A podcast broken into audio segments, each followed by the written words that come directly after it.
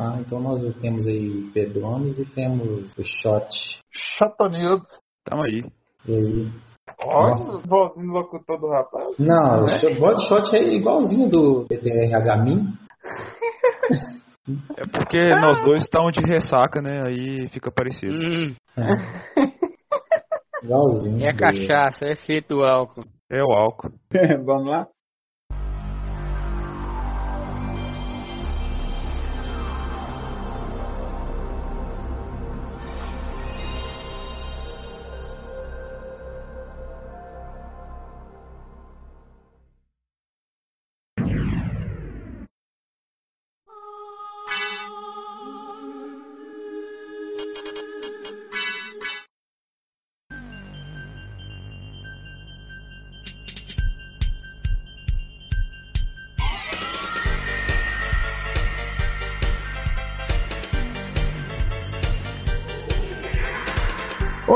Ouvintes, estamos aqui para gravar esse podcast para vocês. Esse podcast sobre Castlevania Symphony of the Night. Na minha opinião, um dos melhores jogos existentes. Estamos aqui com a nossa equipe, eu, Rafael, é o Pato, mais conhecido como Pato, devem saber o porquê do meu apelido, o nosso mestre, Thiago Rios. Opa, satisfação estar aqui para gravar mais um episódio desse Jogatina Cast. Estamos aqui também com Master Scarf, É um prazer estar de volta aqui. Vamos lá. E hoje estamos aqui com nossos amigos convidados, o João Rodrigues, conhecido como Shot, E aí, galera? e estamos aqui também com nosso amigo Pedro Valens. Alô pessoal, prazer estar aqui com vocês. Hoje vamos falar sobre Castlevania Symphony of the Night.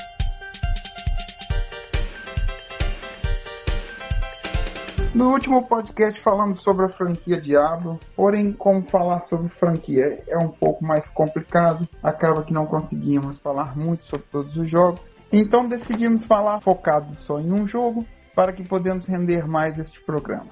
Castlevania Symphony of the Night é um jogo de 1997. Velho que só. Nessa época eu tinha mais ou menos uns 6 anos de idade. Não joguei na época de lançamento, porém por volta de creio eu 2002 foi onde eu tive o meu primeiro contato. Foi uma história engraçada, mas deixa pra falar um pouco mais à frente. Por acaso alguns de vocês jogarem em 97? Eu creio eu que não, né? Não, não. Eu não. Não. Na verdade, eu nem cheguei a ter o PlayStation 1 e tudo mais. Eu peguei pra jogar junto de você mesmo, Pato. Pois a gente fazia muita jogatina em casa, é, era corujão, era depois da aula. Era no horário de aula que a gente matava pra jogar. Isso quando eu matava a aula. É, mas isso aí foram muitos anos depois, então, né? ah, sim, foi bem depois. Eu tinha, em 97, 13 anos, nem sabia, tinha, não sabia de nada de Castlevania, Castlevania, né? O Castlevania pros íntimos, né? Porque na nossa época, a gente, pra nós é Castlevania. Exatamente. É, eu acho que na época a gente tinha aquele inglês do conhecimento perfeitamente. Eu já ouvi falar de tudo, Castlevania, Castelo da Vânia. Meu inglês na época de 1997 girava em torno do The Books on the Table e só. Verdade. Verdade. 97 eu não cheguei a jogar ele não. É engraçado como muitos jogos bons, né, que eu vinha jogar durante a vida, o começo é, é meio traumático. Contei a história no podcast passado da minha primeira experiência com o Diablo. Ah, com Castlevania não foi a mesma coisa, mas também não foi tudo uma maravilha não. Eu lembro que eu tava voltando da escola um dia e vi numa banca de jornal mesmo, tinha uns CDs lá alternativos, e eu vi um título lá, Castlevania, isso já foi na, no final da vida do Playstation 1, se eu não me engano. Por volta ali de 2001, 2002, né, que o Playstation 2 já tava ascendendo, né, Mercado, né? e eu não tinha dinheiro para comprar PlayStation 2. E vi esse jogo, não dei muita coisa por ele, não pela capa não. Peguei ele e tive uma bela surpresa em casa, que foi um dos jogos que realmente eu tive prazer mesmo em jogar. Defini um gênero novo, né? Depois dele começaram a chamar jogos do estilo de Metroidvania, né? Que é aquele seria aquele mapa aberto, né? e como Super Metroid, né, o Metroid, e você vai vencendo os desafios em um mapa só. Foi uma coisa que realmente marcou uma época e deu uma outra projeção no mercado de games. Hoje em dia você vê vários jogos, vários desenvolvedores bebendo da fonte de Symphony of the Night. Verdade. Uma coisa bem interessante da gente constatar hoje em dia. Trazer uma informação aqui. É, você falou da criação do gênero Metroidvania e muito interessante porque é, foi quase que necessário criar isso aí para definir esse estilo de jogo, porque antes disso era side-scrolling, non-linear adventure RPG game. Então é, esse era o gênero até então. Então tipo assim, ah, qual que é esse estilo de jogo? É tipo falar o nome de Dom Pedro lá todo. É, falar tudo aí, né? É, ué. 20 nomes, sabe, pra definir. Não, é Metroidvania agora e tal. E, Agora sim, né? é. E outra coisa legal aí, é é uma das poucas histórias de jogo onde a gente surpreende de forma positiva. Porque não existiu marketing para esse jogo, a divulgação dele foi Verdade. muito fraca. E assim, ele ganhou repercussão e a, o número de vendas no mercado e tudo mais de tamanha expressividade por causa do boca a boca mesmo. Não tinha, Isso, não tinha O jogo era bom, né? O Não, jogo que era é um bom, crime, cara. né? É, Que é um e hoje em crime. dia o que que acontece? Você pega um jogo lá que o marketing do jogo é aquela coisa absurda. Nossa senhora, você fala, não, esse jogo vai ser doido demais. Aí você pega o trem pra jogar, Decepção É, total. decepção total. Não chega nem perto da sua expectativa. Expectativa é o mal da humanidade. É, E ainda a respeito dessa data de lançamento, eh, a gente pode dizer também que foi um jogo que foi reaproveitado em várias plataformas. Por exemplo, no Sega Saturn ele lançou um ano depois do lançamento do PlayStation em 1948. E nessa versão de Sega Saturn ele tinha mais conteúdo. Ele tinha um boss a mais, tinha áreas a mais, e você também podia jogar com os personagens A Maria, Maria. e o Richter, logo no começo do jogo. Você chegou a jogar, Pedrão? Essa No essa versão do Sega. Sega Saturn? Não cheguei. Eu joguei no PlayStation e no PlayStation 4 agora, né? Que eles lançaram a Isso. Aquela versão do versão de PlayStation Saturno aqui 4. em casa. Cê- ah, Que isso? Aí sim. Hum, Tem alguns extras realmente, né? O jogo, infelizmente, graficamente, ele não responde igual a versão do PlayStation, mas por causa de uns problemas do hardware do, do Saturno mesmo. E engraçado, né? O Saturno especialista no 2D, né? Isso, é, é o que é engraçado também, né? Porque ele era um powerhouse de jogos 2D, né? Ou era pra ser, pelo menos. Coisa. E ele tem mais conteúdo, tem mais extras e tal. A versão definitiva desse jogo é a do Sega Saturn, né? Você teve vários outros portes aí, inclusive para PSP, que pegaram um pouco disso, mas não são tão completas quanto a versão de Saturn. O problema é justamente que é graficamente inferior à versão do PlayStation, que repele muita gente. E outra coisa, que só foi lançado no Japão, Usa a versão do Saturno? Isso, então acaba afastando mais pessoas ainda, né? Porque por causa da barreira da língua. É, eu não tenho memória tão boa quanto a do Scaff para lembrar aí até onde ele viu, em qual banca, qual revista que ele viu, qual que é a pessoa que estava do lado, a hora do Lá vem um dia. ancião. Sabe como é que é, né? Então, é, é, ele é bem antigo, né? então ele lembra dos É. detalhes aí, né? Eu sou péssimo de memória. Vai começar de novo com esse negócio. Você é mais velho que eu, rapaz. É, eu acho que eu sou mais velho Vergonha daqui na sua mesmo, cara, mas a gente tenta passar a bola pra frente, né? Só aceita, Tiago, que é mais fácil. É, mas então, eu não lembro quando foi minha primeira experiência, eu sei que foi com os amigos, o de sempre, né? O amigo riquinho do bairro, que tinha o Playstation 1, foi lá que eu conheci os jogos de Play 1 na grande, em sua grande maioria, incluindo o Castlevania. É, mas já que estamos falando de versões, agora é que eu tive acesso a algumas versões, porque eu não tenho né, Playstation, não tenho é, outras plataformas que têm acesso ao Castlevania. Tiago é nintendista. É, sou mesmo, mas, né, eu curto os cla- Não, então, eu sou não nintendista que Mario eu tenho que fazer umas revelações, né? Já sumiu, não adianta. Olha, é o seguinte, é, eu sou nintendista, mas o Playstation que eu mais gostei de todos os tempos foi o Playstation 1. Eu não gostei do 2 pra frente, mas o 1 é meu xodó. Então, aí, as versões, hoje em dia a gente tem acesso a muitos emuladores, né? E o que acontece? É, já tem aí. Lembrando na... que ninguém aqui é a favor da, da pirataria também. Verdade, é. Né? É, ninguém utiliza isso. Não, é. Os emuladores são muito populares ficar... hoje em dia, né? Então, né, para quem tem acesso, tal, isso é um uso pessoal aí. Mas é, a gente encontra versões aí feitas por fãs que, que já tem traduções. Até o PlayStation 1 tinha, na verdade, um CD, lógico que não era, não era é, original, mas era um porte aí, né, feito por fãs com tradução legendada, né, em português, que facilitava a compreensão da história, né, para quem é fã. E recentemente eu me deparei com uma versão dublada em português. Não sei se vocês já viram. Alguém já viu? Não, não, Cara, eu já vi. Eu é, já vi e é terrível. É, é uma dublagem tosca, talvez é para fazer uma, uma, uma referência ou uma crítica à dublagem original que virou meme de tão assim forçada que ela era, né? A dublagem original em si também é ruim. É, eu acho que a única coisa que eu tenho a me queixar desse jogo é a dublagem original. Porque... Die Monster! Die Monster! Play.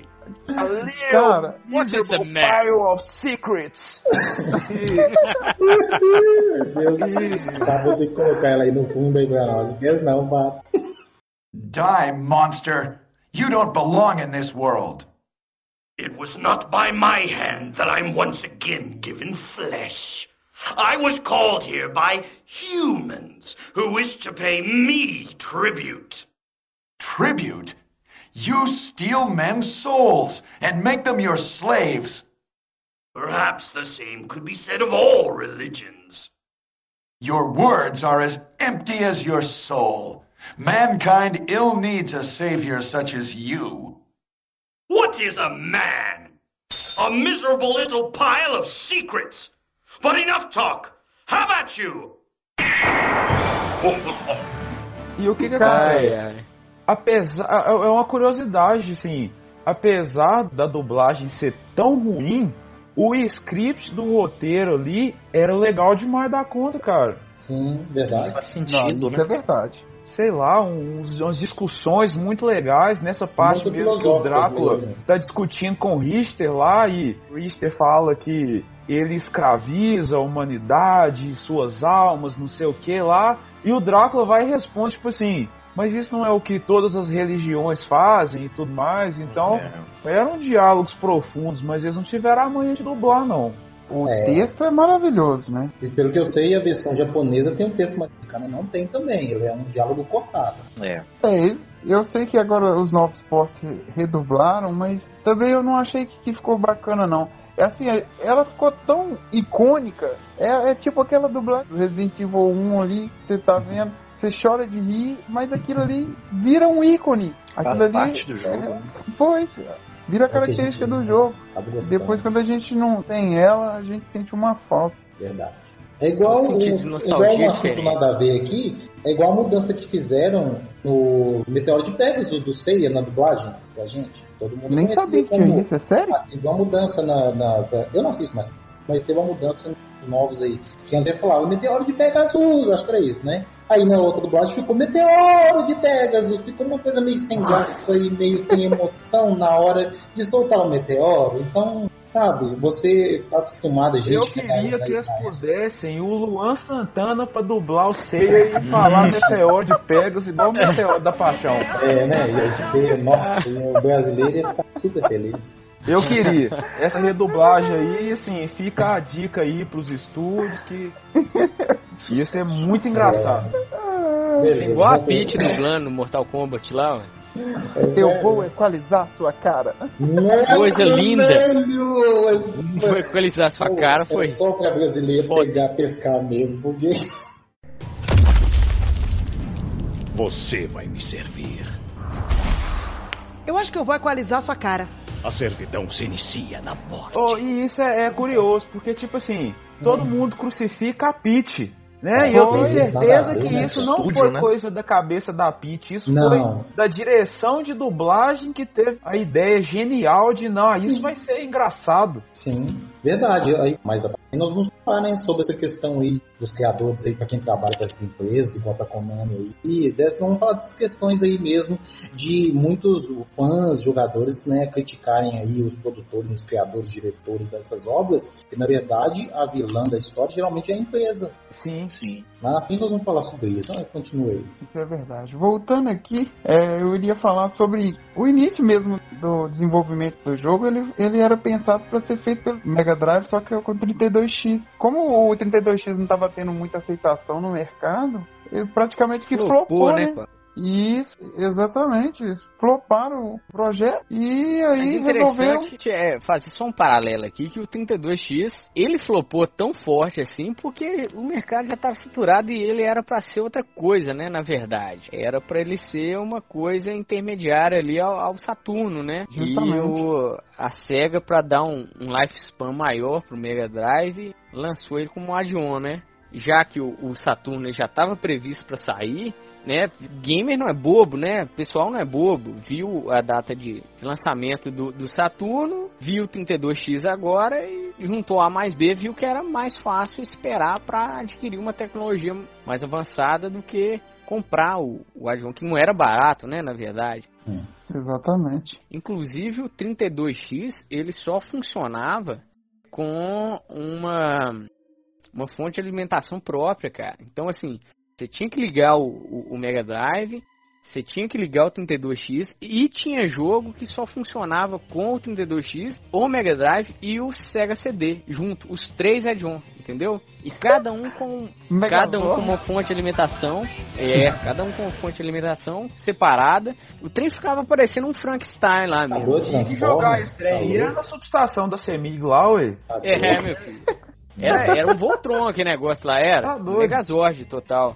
Então, assim, as escolhas de desenvolvimento e marketing da SEGA foram muito questionadas.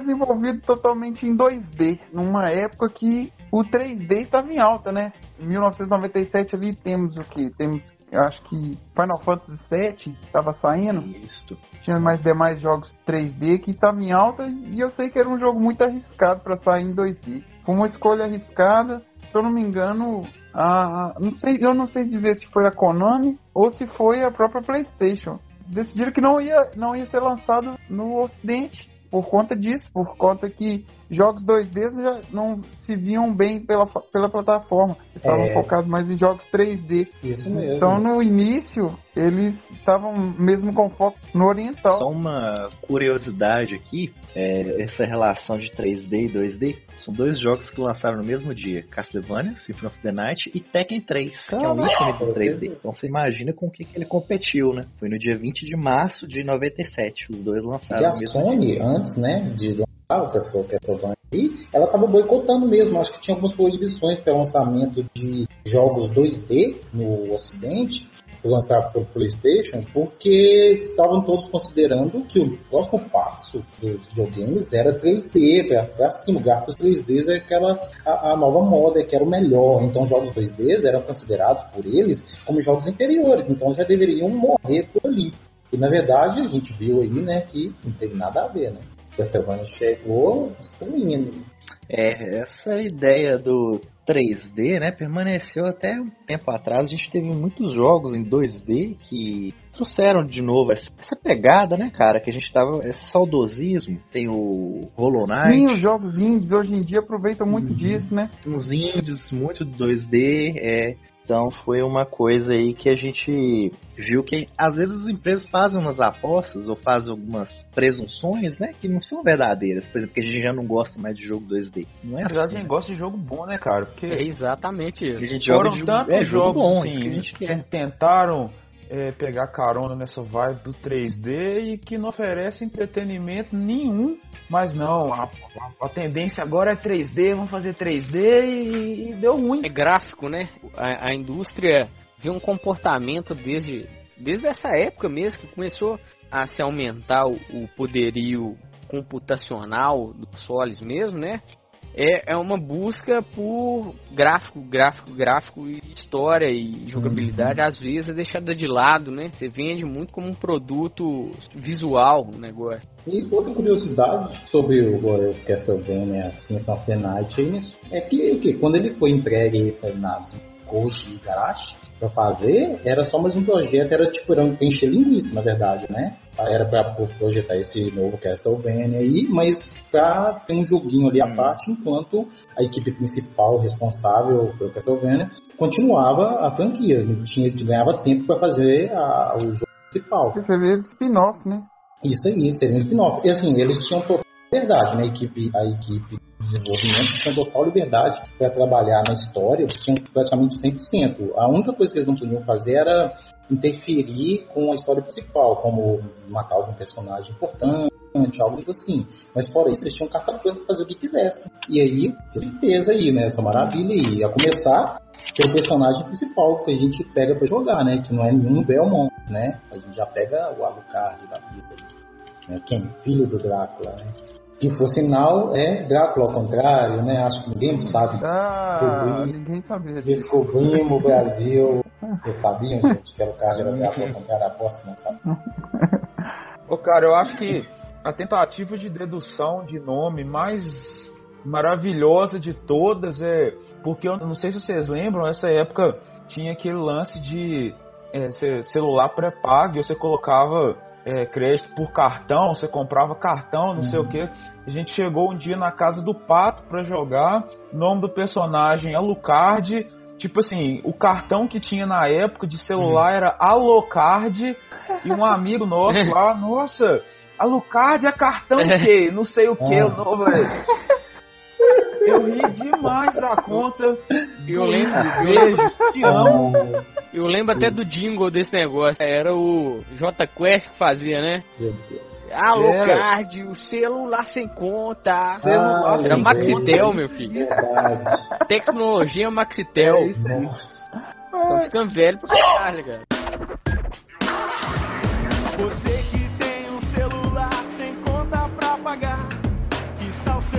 em todo lugar, não sabe que tem mais de um milhão espalhados nas cidades. Pra onde você olha, tem alguém com Alocard. Alocard, o celular sem conta. Alocard, Alocard é. Tem muita qualidade. Recarregar é a maior facilidade. Ligações em todo o país. É bom demais e é verdade. Alocard tem um monte de vantagens, é bom demais e é verdade. Alocard, o celular sem conta. Alocard, Alocard é TIM. Mas então, é, então, foi isso, né? É, a aí, ó, do, do aí, né? Teve, eles tiveram aí uma oportunidade tanto. É, teve uma entrevista deles aí, eu vi em algum lugar que eles falaram, né? Que que eles trabalharam durante três anos nesse projeto e que não pararam para descansar nem nos feriados, festas de fim de ano, sacrificaram muito da vida deles, mas escolheram os frutos, né? E pra fazer essa maestria em jogo, né? E ele não Mais era o único, né? Ele não era o único na Konami que fez isso, né? O próprio Hideo Kojima também era da Konami, né? O Walker era outro também que fez eh, sacrifícios aí pra fazer umas, umas obras de arte, né? Assim, mais um que saiu também da Konami, porque a Konami, eles, novamente falando aí das empresas, eu já vou falar, a Konami ela não valoriza os funcionários que tem, não valoriza as franquias, não valoriza Konami, os acaba. jogadores, os fãs. É, não, não vou nem começar. O que tem de empresa aí hoje em dia que tá matando as franquias, né? Deixando a gente na mão aí.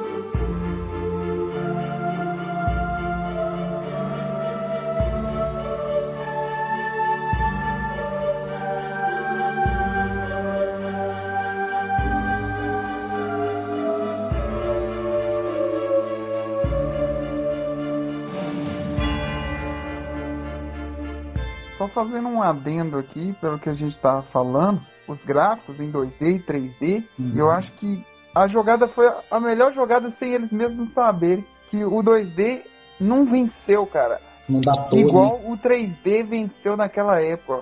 Pra você pegar os jogos hoje em dia pra jogar, os jogos que eram 3D naquela época, hoje em dia eu pelo menos tenho uma dificuldade imensa Uhum. de engolir aqueles jogos em questão gráfica. Eu não sou nem muito chato com gráficos não, mas a questão de ter jogado ele em 2D, eu lembro que no dia que eu comprei o jogo, eu tinha comprado lá no, no Deus Det lá, Uhum. né? Piratão da, da vida. Bigodinho queimado de cigarro.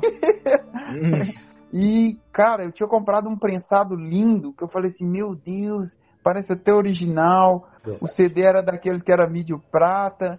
E cheguei em casa, coloquei já no Playstation, era depois do almoço, tinha voltado da escola, todo feliz, aí coloquei nu esse jogo, a capa linda, vermelha assim, em cima do prensado do CD. E aí coloquei pra rodar e cheguei lá em casa e vi aquele gráfico 2D, cara, o Hitler ali assim, ó, na introdução. Eu já desliguei o videogame, já botei o CD de novo na capinha, já corri lá pra baixo, falei assim, pô, quero um negócio 3D, velho, isso aqui não funciona não. 2D da porra, quero esse jogo não. Voltei lá pra trocar o jogo, cheguei lá e falei assim, não, pode trocar, deixa eu, peraí que eu vou procurar aqui pra você. E cara, ele não trocava por outro jogo. E aí ele me deu um, eu falei que o CD não tava jogando, que no jogo não tava funcionando. Aí ele me dá uma cópia escrita, mano. Eu troquei um prensado lindo. Ô, cara, um arrependimento da minha vida ter feito isso. O prensado parecia original. Escrito com Por um canetinha. escritão. é, canetinha no. Castlevania, escrito. Castelvânia, isso, Castelvânia. Castlevania. Esse era o erro da época. O pessoal não sabia, os brasileiros não Castlevânia, Castlevânia. Era Castelvânia, por isso saiu do Castelo da Vânia aí, né? Castlevania Symphony Ai, of the Night. Symphony of the Night. errado. Esse camarada aí era maravilhoso você chegar lá pra comprar jogo na mão desse cara, porque era cada nome Nossa, que saía. é. Nossa, era engraçado demais. Você tem tal jogo aí? Um de. Não, esse não tem não, tem só, só Palorrinho. Tem só Palorrinho. Eu tenho esse aqui, o Bom de Guerra. O Bom de Guerra tá levando de muito. Guerra. aqui, Todo mundo tá levando o Bom de Guerra. Beleza, Cara, o dia do Bom de Guerra. Splinter Cell tem não, só se for Field. Beleza. Se Bem popular mesmo, hein? Mesmo. Meu Deus. Tá. Ai, Mais um adendo aqui. Falando sobre o título original, eu acho que eu não consigo nem pronunciar isso aqui. Akumajo Akuma Drácula. Drácula X. Keka no Yasokiaku. É isso Que aí. era a É isso tradução. aí mesmo. que a Ou tradução então assim, Akuma Joe literal seria- Ekusu. Geka no Yasokyoku. Ué, temos um japonês aqui. que a tradução no literário seria Castelo Demoníaco, Drácula X, Noturno na Luz da Lua. É, eu preferia noturno ao luar, mas tá bom. Mas pelo que eu, eu andei dando uma pesquisazinha, esse noturno era um gênero de música. Então, por isso que eles traduziram por Sinfonia da Noite. Ah, Né? Assim, leva-se em E que consideração. ficou espetacular. Exatamente, Ficou define espetacular. muito bem, além do jogo que você vai passar por uma trilha sonora que, meu Deus, gente- é, é indiscutível. É, a respeito da trilha sonora, foi feita por uma compositora que trabalhou em quase um terço dos jogos de Castlevania. Então ela tem um papel muito grande aí, né, nessa construção dessa, dessa série, né? Michiro Yamane. Essa compositora aí, Michiru Yamane, ela é genial. Sempre gostei muito de música clássica e tudo mais. E uma coisa que me pegou logo de início do Castlevania foi a questão da trilha sonora. Essa mulher ela é pianista e ela tem muita referência em música clássica do período barroco, principalmente do Bach, que é um dos maiores compositores do período, e muita influência no rock. E pra mim, as duas melhores músicas do Castlevania Symphony of the Night são exatamente as músicas que, tipo, é, enaltecem muito esses estilos. Que é a música da biblioteca, que é tocada num cravo, que é um instrumento, assim, que o Bach compunha muito pra ele.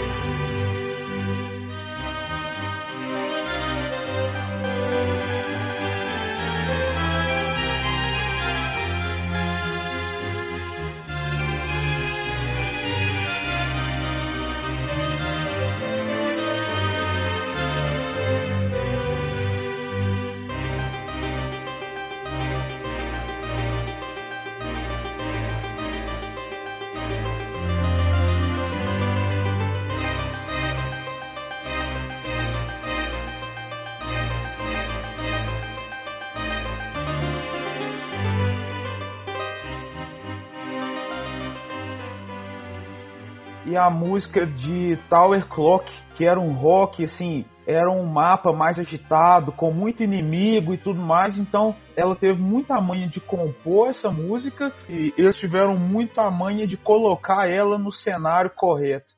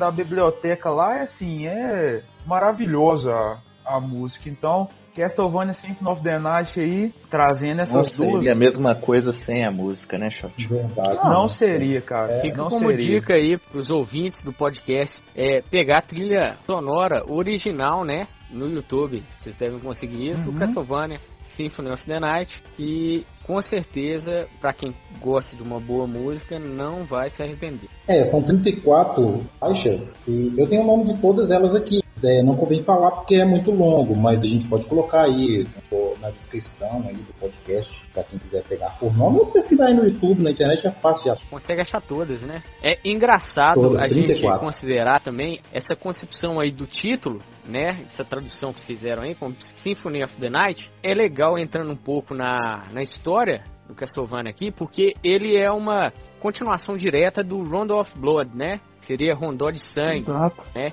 E o Rondó Rondô é também, um- que é outro, uma forma musical, né? musical, Então, isso. Então casou ali, né? Ron- Rondô do Sangue e Sinfonia da Noite, né? Como uma sequência direta. Legal, né? Ainda beber nessa faixa aí Muito com bom. outro Castlevania maravilhoso que é o de Game Boy Advance, que é o é Area of Sorrow, que a área também É é, um Isso. estilo musical O mesmo estilo. de música Também. clássica. Então, é isso, isso aí. Coerência, né? enquanto que o estilo gráfico, quem herdou foi Harmony Dissonance e Lamento of Innocence. Agora a parte musical aí, trilha sonora, já não sei se eles herdaram. É, Michiru Yamane também compôs o Castlevania Bloodline, né? Que era do Mega Drive. Acho que, se não me engano, também... Se eu não me engano, ela compôs a trilha sonora de um contra Isso, contra o. Hardcore, que é o do... Isso, É esse aí. do Mega Mega Drive Drive também. do Mega Drive.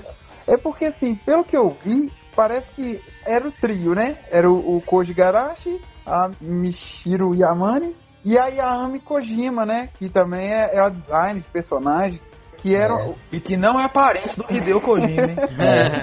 É, de- Eu quebrando acho que Kojima no. Japão deve ser tipo um Silva aqui né? no Brasil e tal. é, o pessoal fazia parte do desenvolvimento da SEGA.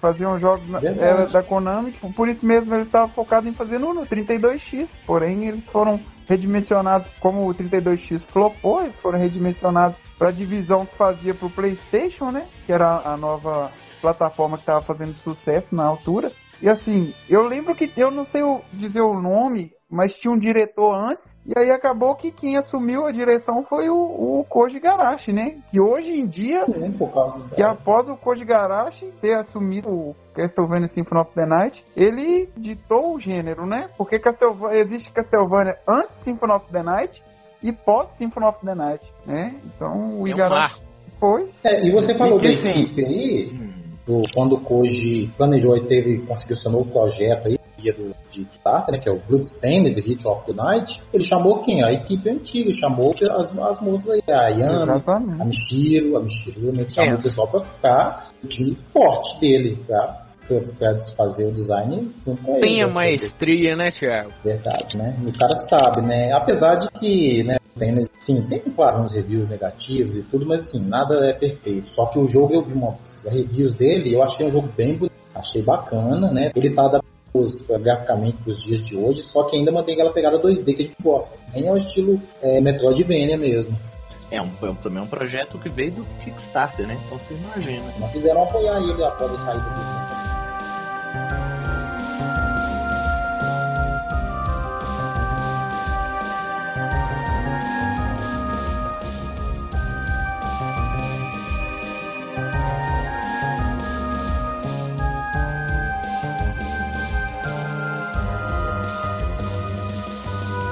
Uma coisa que a gente tem que falar de que começou é Zé Green, a quebradora de jogo.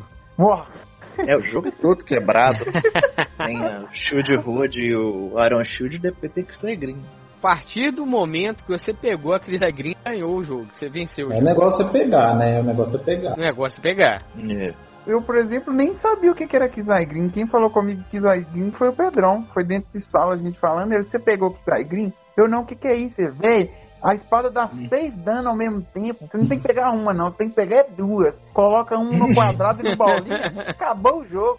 Literalmente, né? Sai andando, né, cara? É um absurdo isso. Eu acho que são Dá três rebater. divisores. A primeira é Shield Rod mesmo, Uhum. com o Iron Rod. A segunda é a Shield. E a terceira é quando você tem 50 de mana pra usar Soul Shield. Soul O Shield. Shield também ajuda bastante. Muito roubado. As magias do Muito jogo, roubado. eu não sou muito fã em usar, não, porque, tipo assim, ela parte de praticamente combos, né?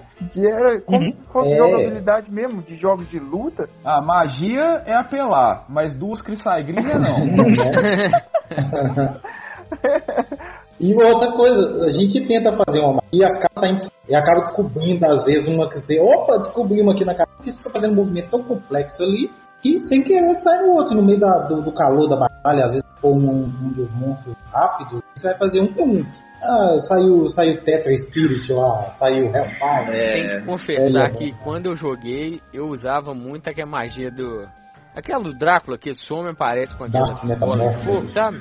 Eu, eu achava muito maneiro Tetra aquele ataque. Se você segurasse pra cima, ele não É vinha o com aquelas três bolinhas de fogo, eles vinham com aquelas orbe negra de, Isso, se você segurar É o pra Dark cima, é igual Metamorphosis. aquela Não, Dark Dark dá mais dano. Nossa, eu Não, ele achava você maneiro. levanta a capa e a bola é Eu sempre achei a- Não. a, a animação Dark desse ataque uma aura muito vermelha maneira, dele. muito massa. Ah, é mesmo, tô confundindo aqui, eu tô vendo. Então deve É não, ser você só fazia o comando em vez de você Isso, largar, você Hellfire. segurar pra cima.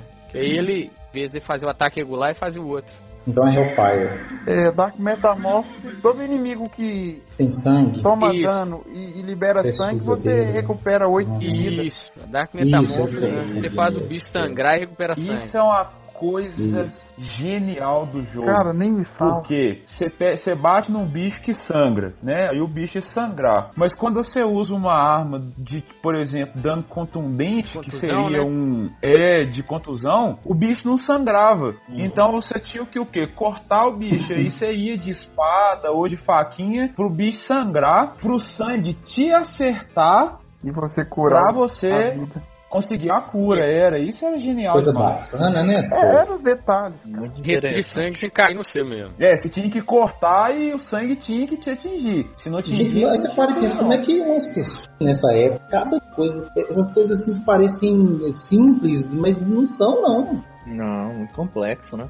Não tem como até para programar, para pensar de uma forma fora da caixa, não é só programar um jogo, é pensar assim de uma maneira real. Vamos supor que vampiros estão aqui, têm um poder e que tá, eles bebem sangue, mas como eles podem fazer é, é, é, potencializar o poder, mas assim, uma coisa que, nossa, que pelo menos deixa eu muito empolgado. Na verdade, o Alucard não era um vampiro, né? Ele era É um meio vampiro, é. Era um dampiro. É É a Que a mistura gente do chama de é um- dampiro, né? Isso, É o vampiro, da Vampire Hunter. filho de um humano e filho de um vampiro. Alerta de spoiler! Inclusive ele enfrenta a mãe dele lá, né? É, ele enfrenta a Sucubus, né? Fingindo ser a mãe dele. Isso. No A Sucubus tenta mandar um caô pra ele lá, mas não rola não. Não mesmo. A gente tava falando sobre as magias. Também tem as transformações, né? Que é a transformação em lobo, em morcego e em Névoa. Uhum. É, são bacanas, eu acho que elas mais fazem parte mais pelos puzzles, né, do, do jogo. Mas são essenciais também para dar seguimento, né? No... São essenciais. tem. Tem área do castelo que você só acessa com determinada forma. né? Da onde vem o, o gênero do Metroid, né? É, Mas exatamente. mesmo sem, sem ser pra solucionar um puzzle, elas são muito úteis. A névoa mesmo, segundo castelo, ajuda demais. né? Você passa batido, né? Passa batido, cara. Tem um lugar lá com umas cabeças de esqueleto invulneráveis, que elas ficam descendo e subindo, Nossa! que eu passo ali só com a névoa. Nem E é um fala. saco passar aquilo ali. Eu acho que eu sei onde você tá falando. Se não for ali é, em Alchemist, é onde a gente antigamente tinha as medusas, passava as cabeças, as medusas red. Isso. Nossa, Exatamente. aqui, cara, e aí fica ali uns Jacobone ali jogando uns Juninho da vida jogando osso na gente. Isso. É o Jacobones Filha e as caveiras. É muito. Juninho mãe. osso. Um abraço, Juninho. Ai, ai. Outra parte também que era ótimo de usar a névoa, tipo assim, quem joga quer fazer é, 100% os dois castelos, né? Exato. E logo que você inverte o castelo ali, tem uma área muito grande que você só consegue preencher ela voando. Uhum. E fica um tanto daqueles cavaleiros. Nossa, eles são chatos demais. É o Flea, né? Os, bi- os Fleeman É. montados nos bichinhos que voam. Sim. E se você tiver ali de morcego, toda hora isso derruba. Nossa, Aí Isso é no castelo tem ser jeito não. invertido, porque no castelo Montado invertido ali fica gansos, é, né? os Skull Lords. É, isso mesmo, verdade. Também podemos falar sobre os familiares, né? Porque você tem a fada, tem a, a espada, o ghost, o morcego e o demon, né? Isso. O, o morcego, o ghost e a espada, se não me engano, são familiares de ataque. A fada é familiar mais e ela também te ajuda a decifrar os, os as câmeras secretas, né? Os lugares secretos. Uhum. E o Demon, além de ser de ataque, se eu não me engano, ele é o único que consegue apertar um botão, né? lá nas catacumbas. É, pra liberar um- uma áreazinha também secreta. Eu acho que a fada ela te revive também se você tiver um item no E Revive. É a maçã se da você vida. tiver o martelo, É, ela quebra a sua transformação em petrificação. Exato, Isso. Hammer. Ela usa Apple Life, Hammer e tem um outro também que é o item de cura. Que eu não lembro o que que é. Bacana essas interações, né? De itens que tem, nossos familiares e tudo mais. É muito É muita coisa, né, cara, que tem no Muita jogo. coisa. É, a- as armaduras, itens utilizáveis. tudo item de interagindo. cura. É, Cara, deve ter mais de 50 tipos de item de cura diferente naquele jogo. É. O Mais que permitiu isso é exatamente aquilo que a gente estava falando, de não ser em 3D, né? Porque fosse em 3D não Exato. tinha como fazer isso. 70 CD, ué, pra- É. pra- É, na época, É, realmente. mesmo assim não ia como, conseguir não. fazer. Não ia. Não, arma de arremesso, arma de contusão, arma de corte, é arma de ataque rápido, magias. Não, Muito é interessante. muito É, vieram complexo. resgatar isso um pouco depois no Curse of Darkness, que Também. eu achei que seguiu bem essa linha aí de mudar o gameplay de acordo com o que você tá equipado, né? Por isso que é tão bom. Uhum. Assim, Castlevania Symphony of the Night é um marco da história do videogame e principalmente da franquia Castlevania. Os outros Castlevania eu sinceramente joguei por causa do Symphony of the Night, porque, tipo assim, de me prender, de achar um jogo bacana, nenhum mais. Nem o Lords of Shadow lá, que tem um gráfico muito bonito e uma história interessante, mas Participação nunca mais. Hideo Kojima, né? É verdade, ô Shot. Eu mesmo, depois do, do- Eu tentei jogar também, peguei aquele Drácula X, do Super Nintendo, se não me engano. Odiei, achei Ah. mega travado. Eu não Drácula gosto de jogar tão antigo assim. É, acho que é ele. O Drácula X, se eu não me engano, ele é um porte, né? Do, do Round of Blood. Sei lá. Só sei que eu não. Desses todos pra trás eu não testei. Eu, todos não, que eu não, testei. Mas falou que é jogo muito antigo, eu tenho esse preconceito de eu não consigo. Não, eu não animo voltar a jogar. Pra mim é o Symphony mesmo e pronto. Gente, o Drácula X, ele é, bom, é chamado de Vampire Killer, mas no Super Nintendo, joguem Castlevania 4. Eles chamam de Super Castlevania.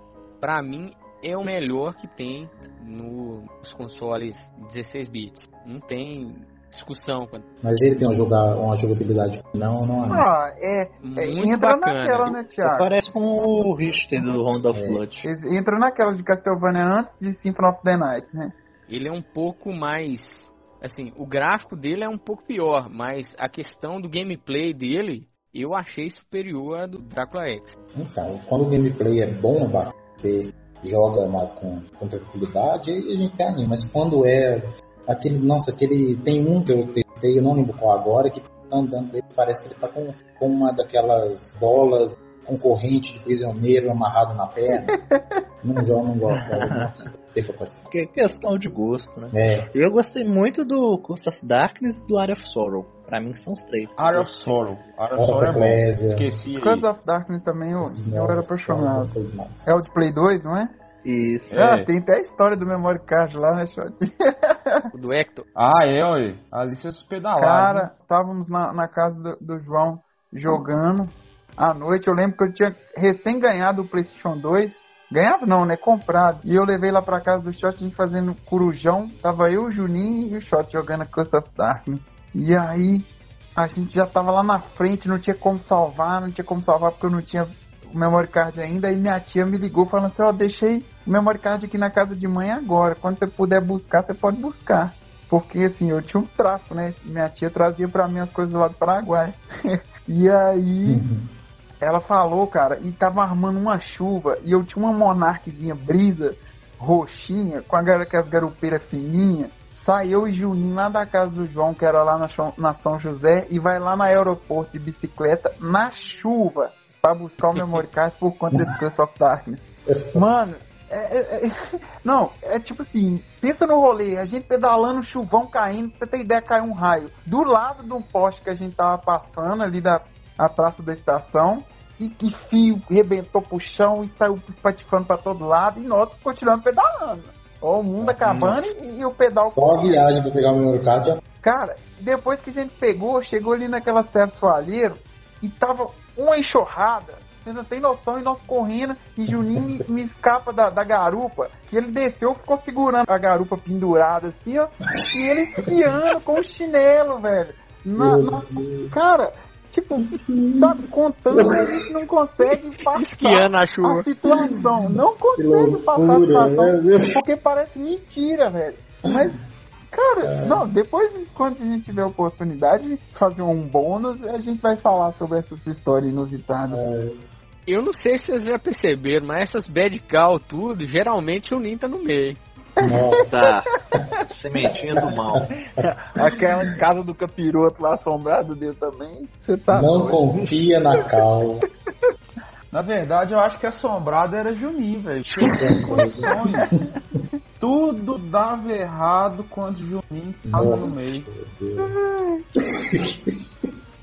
É, lembrando que eu tava falando sobre a Yamane Kojima, o design de personagens dela, cara, aquilo ali brilha nos olhos de qualquer pessoa.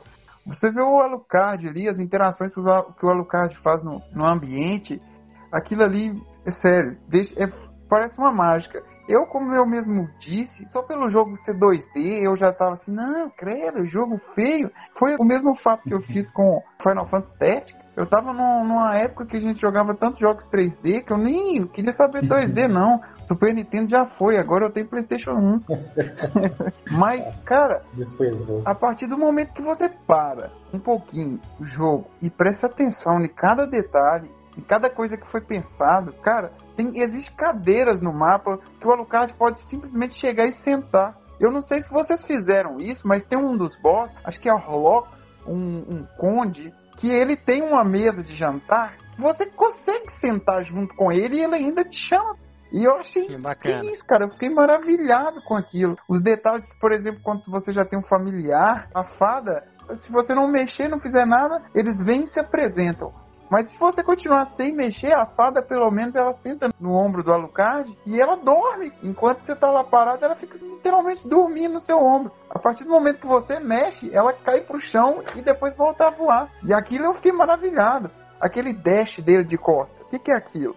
Michael Também, Jackson, aquele do- moonwalk maravilhoso. Outra interação também, Pato, aí, ó, do Ares, é quando você se transforma em. muda de forma, ah, muda Ah, de isso, as transformações. ele fica confuso, ele fica com interro- interrogação. O É morcego, faca. né? Isso, O não, o, Ghost, o fantasma. Quando você exato. O. Ghost ele fica indeciso, ele não sabe cadê o ele- Alucard e vaza isso. fora. Aí ele vai embora e vaza, né? Enquanto que também tem outra, a da fada, eu acho que esse versão japonesa ou do Saturno, eu não, me, não sei direito, acho na versão japonesa. Que quando você chega num lugar, a fada canta com você, ela, ele toca e ela canta. Tem um áudio com ela cantando.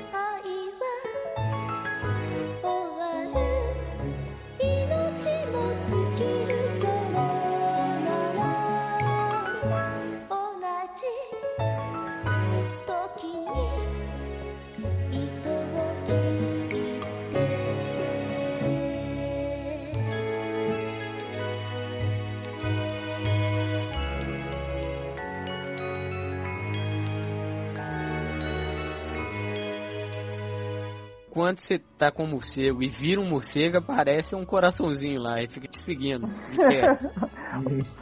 Hoje em dia é um achievement, né? Um troféu. Não, cara, e assim, a questão dos detalhes, o cabelo da Lucard, a forma que ele anda, ele praticamente não anda, ele, ele desfila. É, é muito lindo, cara. O- Os bosses, o- os sprites dos bosses são perfeitamente muito bem desenhados. Aquele boss lá de baixo que eu não lembro o nome. E ela é uma mulher de homem. Não, falando sobre isso, mitologias dentro do jogo. Que isso, É, cara? é a vilã, né? é isso, exatamente. A mitologia. Cara, eles pegaram tantos filmes antigos da Warner que faziam sucesso, que era Múmia, era Frankenstein. Cara, tem de tudo naquele jogo. E fora que. Tem de tudo mesmo. Que assim, a- além de ser uma homenagem muito grande a, a- a tudo isso, logicamente também que isso traz o público, né? Tem, tem vários easter eggs, tem várias coisas. Aquela hora que o. Acho que é no terceiro encontro, onde o Alucard encontra com a Maria. E ela pergunta a ele se ele conhece sobre o Richard, né? O Richard Belmont. Aí ela, aparece o desenhozinho do, do Richard lá azul. E o Alucard fala Belmont. E aparece o Trevor Belmont lá Simon. em, marronzinho lá. Que é o quê? É um- uma referência total ao, jogo. Acho que é o, o Castlevania 3, onde o Alucard, mais. O, é, são três personagens, é o Alucard. São aqueles três fakes. É, é o Trevor, né? A, a Cifa, é, é os do, do Netflix. É os do. Essa série da Netflix, ela retrata o Drácula's Curse, né? Que é o de 1476. Foi a primeira vez que o, o Alucard foi introduzido. E o Symphony of the Night passa em 1797, né? Então o Alucard lutou ao lado dos Belmonts eh, três séculos, né, atrás. Exato, que isso é a história que se passa no, no, no Castlevania 3. E não sei, assim, e o novo design do Alucard, né? Porque não sei se vocês chegaram a jogar o Castlevania 3, o Alucard lá, ele, sei lá, ele parecia o Renato Aragão, No céu cara. tem Era o bicho mais escroto que, que tinha.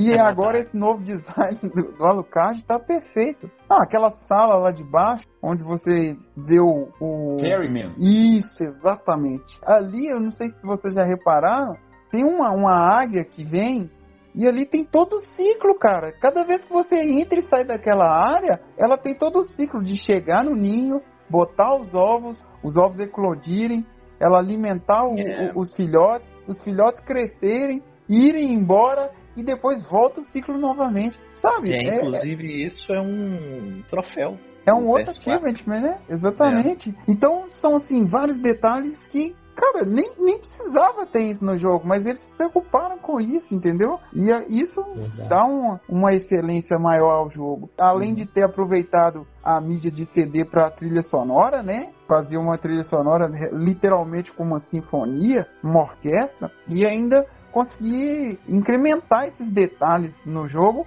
assim, não só em 2D, também tem detalhes em 3D. Por exemplo, os, os livros Biblioteca, da biblioteca, eles são totalmente em 3D e aquilo ali dá uma imersão imensa no jogo. O save, por exemplo, cara, primeira vez que eu entrei naquela tela de save, eu falei, meu Deus, o que, que é isso aqui? Que treta é essa? Aí você aperta todos os botões, não sabe o que, que acontece, sem querer você aperta pra cima e aí fala pra salvar. Cara, e você decide salvar, você vê aquilo ali entrando num caixão eu pelo menos fiquei maravilhado. Eu falei assim, nu! Não, melhor jogo, nós, que isso, que coisa mais louca, que treta. Não, a hora que a morte te dá uma zoada lá A embaixo. morte- a morte também, veio pra dar uma zoada fiquei, mesmo na vida do cara, né? Que isso, a morte roubou eu todo e agora o que, que eu vou fazer? Você chega no, no jogo fodão e ela vem te zoa literalmente, leva tudo. O jogo é fácil de fazer, fácil entre aspas, né? Desenvolvedor fácil adora aí, mas um clássico se faz nos É detalhes. interessante a gente lembrar que tem tanta adversidade aí de, de chefes no jogo que tem um total, na versão de Playstation, 146 inimigos diferentes. E tem mais 18 que são exclusivos do Sega Saturn. Imagina, o total aí de 164 inimigos diferentes ao tempo e o carinho, a dedicação que essa equipe dedicou para criar tantos inimigos, ao invés de fazer um jogo da vida onde você enfrenta um inimigo numa fase, na outra fase é o mesmo inimigo, mas de outra... é cansativo, A né? velha falcatruagem de trocar o, o- a cor do sprite, né? Falar que é outro inimigo. É. Em relação a- ao amor que eles colocaram, tem um inimigo, né? Um danado lá que só aparece como summon de um boss, uma invocação de um boss. Acho que é o Mudman. vira ele ali, você não vê mais. É o Mudman, exatamente. Então, né, olha só, imagina programar um Invocação do bicho. Lesser Demon. Exatamente. Programar um bicho pra ser visto por algumas pessoas, né? Se você evaporar o bicho rapidão lá, matar ele muito rápido, você nem vai ver, né? E assim, jogos que são feitos com tanto amor e atenção assim, somente jogadores que também têm muito amor e atenção que conseguem perceber os detalhes, né? Porque essa galera de speedrun, de não sei o que, vou descer o carro todo mundo, vou matar rapidão, às vezes não aproveita, não desfruta de todo o recurso que o jogo oferece, né? Então, são jogos que foram feitos para quem é fã de videogame mesmo. Acho que é a única coisa que não foi dita e que é de relevância, porque, por exemplo, a mecânica do Alucard, né, a forma como ele anda, a reação com o cenário, o detalhe do cabelo, da capa, isso tudo a gente já falou e é que vem da engine aí e fica subentendido. Acho que a única coisa que a gente não falou e que pra época isso era muito inovador é a questão de você trocar os seus equipes no- na build do personagem e refletir no- na skin do personagem durante o jogo. Você trocar uma capa e mudar de cor. é, o escudo, você via o emblema dos escudos diferentes. E as armas realmente mudavam. E isso era genial demais pra época. E além disso, as armas têm habilidades especiais, né? Cada uma tem a sua. Isso mesmo. Isso era sensacional. As armas têm magias, né? Tem, tem habilidades Isso. especiais. É Isso. muito bacana mesmo. Aquelas interações do Shield Road com os, os Shields, né? Cada escudo. O Alucard Shield você fica praticamente o imorrível, né? Vai passando e só dando escudado e dando subindo. Aquilo é um exagero. Tem o Leather Shield, né? O escudo da vaquinha. o escudo de Da couro vaquinha. e é a vaquinha. Que Night Shield com, com o cavalo e por aí vai. Isso é realmente aquela cristal. É cristal clock mesmo que fala? Hum. É, Clook. É, Clook. a capa. Uhum. É, então aque- aquela Crystal Clook, que é, ela é pra Crook, sei lá, morreu com o inglês na Aquela capa de cristal lá, você tá louco, ela é praticamente invisível, cara. Aquilo ali, nossa, dá um charme enorme. Quando você transforma no morcego, as asas do morcego fica invisível, aquilo é muito bacana mesmo. E tinha uma arma também sensacional que é a Swords of Dawn, que invocava os, os exércitos lá, cara. Aquilo ali era muito, muito doido, É. aquela arma. Ah, tem, tem muita coisa, tem muito detalhe o jogo, que é, se a gente for ficar falando aqui, a gente fala até Nossa. amanhã. Isso. E tem Verdade. outra coisa também que a gente é, deveria dar uma atenção maior e tal, que foi as inovações que a engine desse jogo ela trouxe, principalmente na questão da, da física e da resposta do personagem com o cenário, entendeu? Sim. Porque eu acho que foi bem inovador também, mas Sim, saindo um pouco desse assunto, que a gente tá em desenvolvimento e tal. Falando nesse aspecto também, tipo, Castlevania foi um dos primeiros jogos que a história ela vai mudando dependendo do item que você tem no seu inventário e dependendo do nível que você chega nos lugares. Eu achei isso brilhante, cara. Naquela parte do spoiler mesmo, que Alerta de spoiler! ou você mata ou você salva o Richter, né? É, Uhum. Você só consegue salvar com aqueles óculos lá que a Maria te dá, né? O Holy Glass. Você vê que ele tá possuído. Exatamente. É, olha esse spoiler aí. Olha esse spoiler aí. Cara, tem... eu tenho uma coisa pra falar sobre isso. que Vocês sabem muito bem como eu sou com o tal do inglês, né? E Hum. tipo assim, eu joguei imensamente esse jogo, joguei sem parar. E eu consegui realmente chegar ali na parte da Maria, eu consegui explorar tudo, consegui pegar os dois anéis. E assim, eu só pela dedução assim, eu achei muito bacana no anel de prata.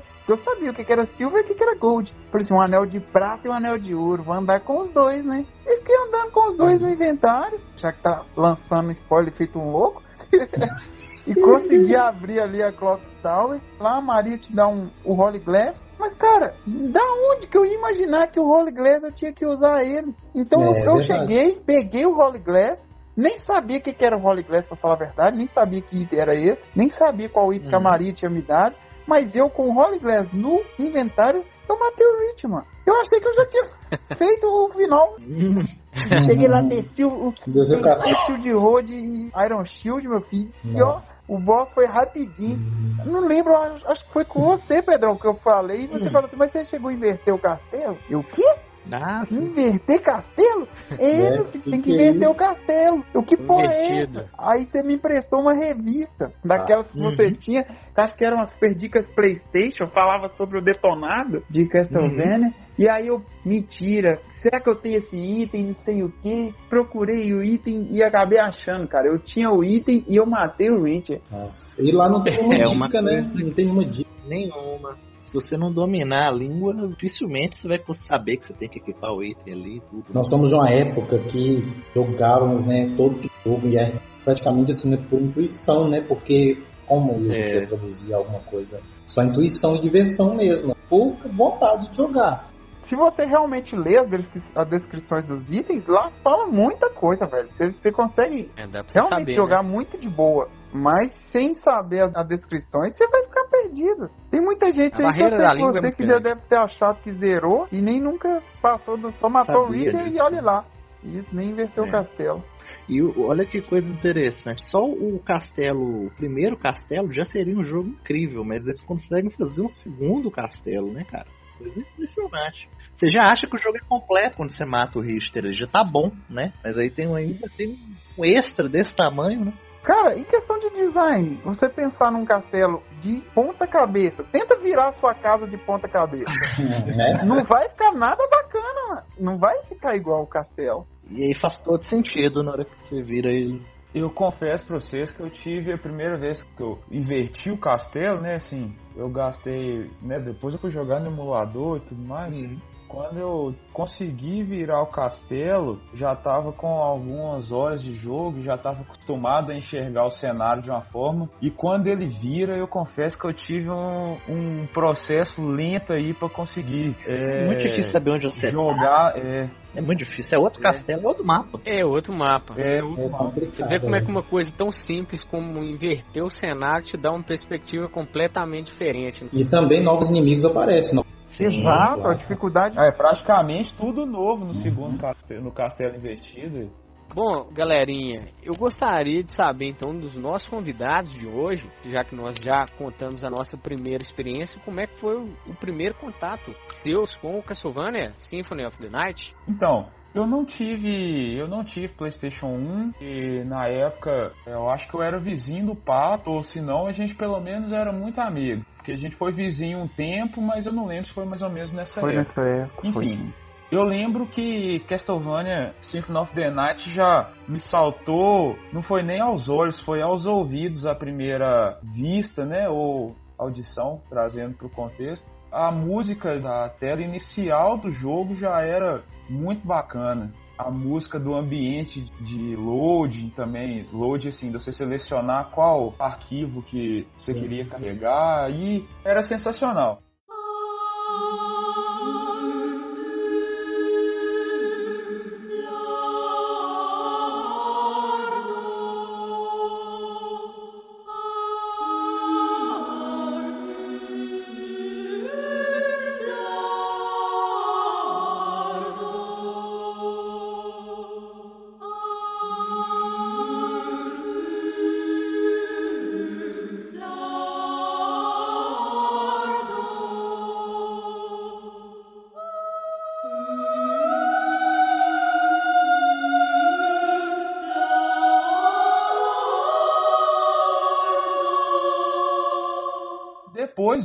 Jogo, cara, foi maravilhoso demais ver a questão do né, o Alucard muito bem desenhado, a forma como o cabelo dele balançava da forma da medida que ele ia andando e a capa né, ia ser as reações dele ao cenário, ele tomava uma pancada e reagia daquilo, ele caía, a questão de pulo, então isso me chamou muita atenção, então assim, foi amor à primeira vista mesmo, a minha primeira experiência, eu retrato dessa forma porque foi muito, muito legal.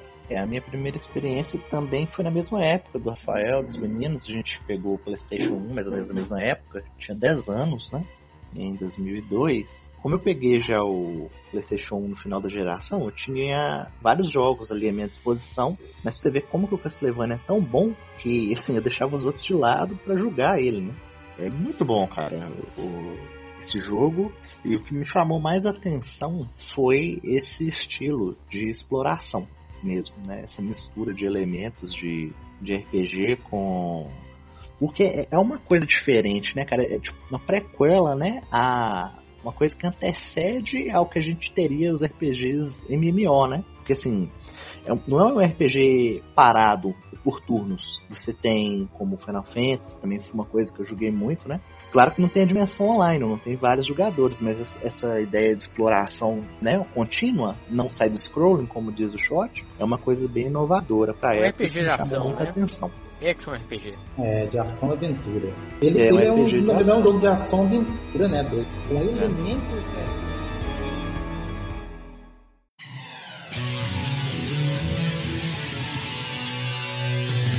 Queria falar um pouco sobre a história do jogo, né? Pra gente aí dar uma passar um, um pouco mais de informação disso aí. Sim, verdade. Desse jogo que é considerado uma obra-prima aí mesmo da sua época até hoje. É um jogo que vale a pena correr atrás para adquirir, então para jogar, porque realmente é um jogo muito bom que marcou época e que continua atual, né? Apesar dos gráficos, continua atual para quem aprecia um bom jogo aí. plataformas hoje em Bom, como eu disse antes, a história ela se passa um pouco depois dos acontecimentos do Rondo of Blood. E nessa aí, na história do Symphony of the Night, o castelo Drácula ele não ressurge com um espaço de 100 anos como ele costuma fazer.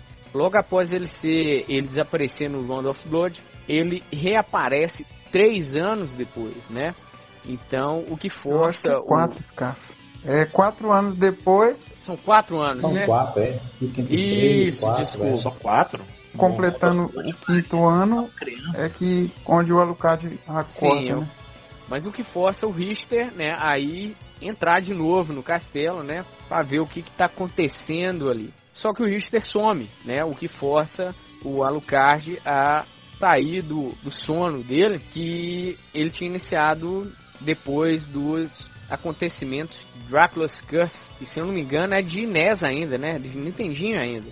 Exatamente. Curse. É o terceiro jogo da Isso, franquia, se não me isso, engano. Exatamente Hum. e força o Alucard a entrar e confrontar mais uma vez seu pai. Eu só queria fazer um prospecto aqui, um abrir um parênteses aqui, que a história ela é muito parecida com o Castlevania da Netflix. Logicamente não é uma história idêntica, mas você pode é, ver que a série do Netflix parece ser uma, uma amálgama de vários títulos né, do Castlevania e ficou muito bom na minha opinião também. É outra dica, assistam Castlevania no Netflix. Eu gostei muito, é. Eu gostei mais, do, principalmente da primeira temporada. A segunda também foi bacana, mas a primeira foi a que me prendeu. Me pegou.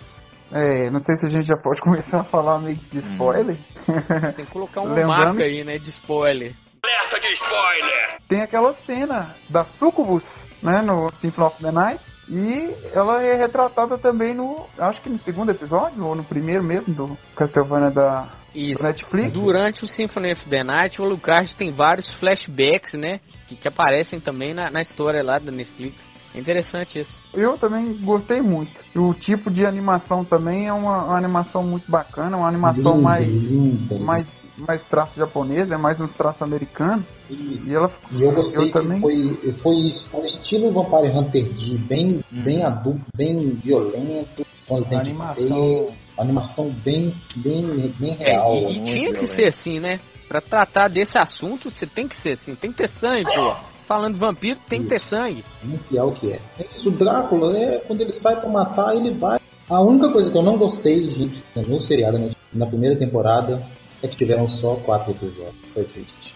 Ah, mas eu acho que se tivesse mais episódios também, ela ia ficar um pouco arrastada. Eu acho que ele foi, foi exato. Sinceramente, a primeira temporada, pra mim, tinha que ter um episódio só, que era o último. Porque o resto eu não gostei muito, não. É, né? Também não gostei da primeira, não. Gostei muito da segunda O temporada. último episódio da primeira temporada é sensacional. Os outros, O último é bom mesmo. O último tem mais ação ali, Ele né? é bom. Ficou muito. Aquela luta, nossa, aquela luta contra o. Acho que entre altos e baixos, eu acho que a obra ela compõe. Eu encarei a primeira temporada como a primeira temporada de Yu Hakusho, que eu costumo falar que na primeira Nossa. temporada de Yu Hakusho, o Yusuke não é Yusuke, né? Ele é Yusuke mesmo, É. que é muito ruim a primeira temporada. Mas serve assim. É, é, não é Yusuke, é Yusuke. Mas é tipo, serve mais pra ambientar, né? Pra construir uma história em volta da gente, assim, pra gente entender como é que se desenrolam aqueles eventos, os elementos todos que vão vir mais pra frente, né? A terceira, que é pancadaria franca, aí um- é muito bom.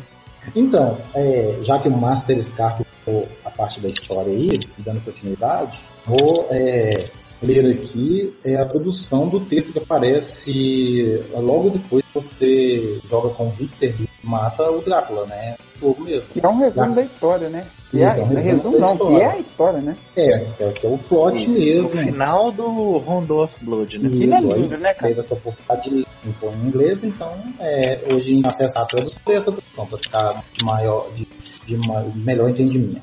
Então, foi Richter Belmont, o lendário caçador de vampiros que conseguiu finalmente acabar com a ameaça do Conde Drácula, senhor dos vampiros que tinha sido trazido de volta do culto por Sheft, sacerdote das trevas. No entanto, uma noite, quatro anos mais tarde, sob o brilho da lua cheia, Victor misteriosamente desaparece. Sem a menor ideia de por onde começar, Maria Reynolds sai em sua busca. Foi então que o destino interveio. Castlevania, o castelo de Drácula, que segundo rumores apareceria uma vez a cada século, de repente surge em meio à névoa, como que para mostrar-lhe o caminho. Enquanto isso, forças poderosas disputavam pela alma de um, do mesmo Alucard que havia se unido a Trevor Belmont para enfrentar seu pai imortal, Conde Vlad Tepes Drácula. Alucard, a fim de purificar o mundo de sua própria linhagem amaldiçoada, submergiu seus poderes vampíricos e entrou no que supostamente deveria ser um sono eterno. Mas agora ele está acordado e consciente do mal que mais uma vez aflige sua terra natal. Chegou a hora das forças do bem e do mal novamente tentarem. O castelo de Drácula chama por você, e nenhum homem poderá dizer quem sairá vitorioso. E é isso. Essa é a tradução da versão americana. É, tem um resumo com spoilers, né? Que já conheci é, quem jogou não sabe, igual você, o Holy Graces lá e matou o Hitler, né? Então você não sabia que ele estava sendo controlado nem nada. Então, quem é, lê esse resumo aqui já vai saber que tem dois finais, tem que fazer isso aí do Hitler e tudo, né? Eu nem, nem sei se leria isso aqui, a gente já falou tanto aí do spoiler, tem nem qual diferença.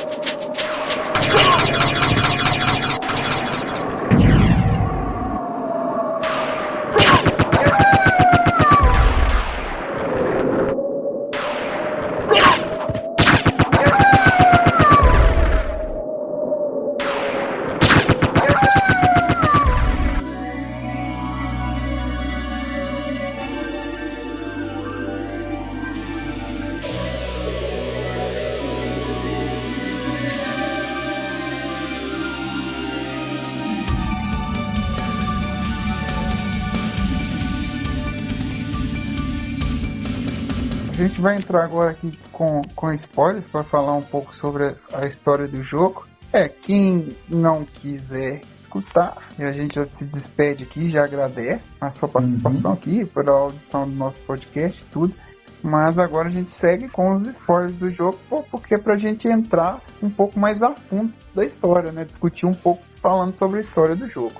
Quando você inicia o jogo, você entra na última tela, vamos dizer, na última fase ali, Batalha do, final. do Round of Blood, né? A batalha final do Drácula Uhum. e do Richard. Logo ali então, passados cinco anos, né? Como dito no texto, o castelo de Drácula, né? Que tem o costume de retornar de 100 em 100 anos, né? Onde o- os Belmonts são.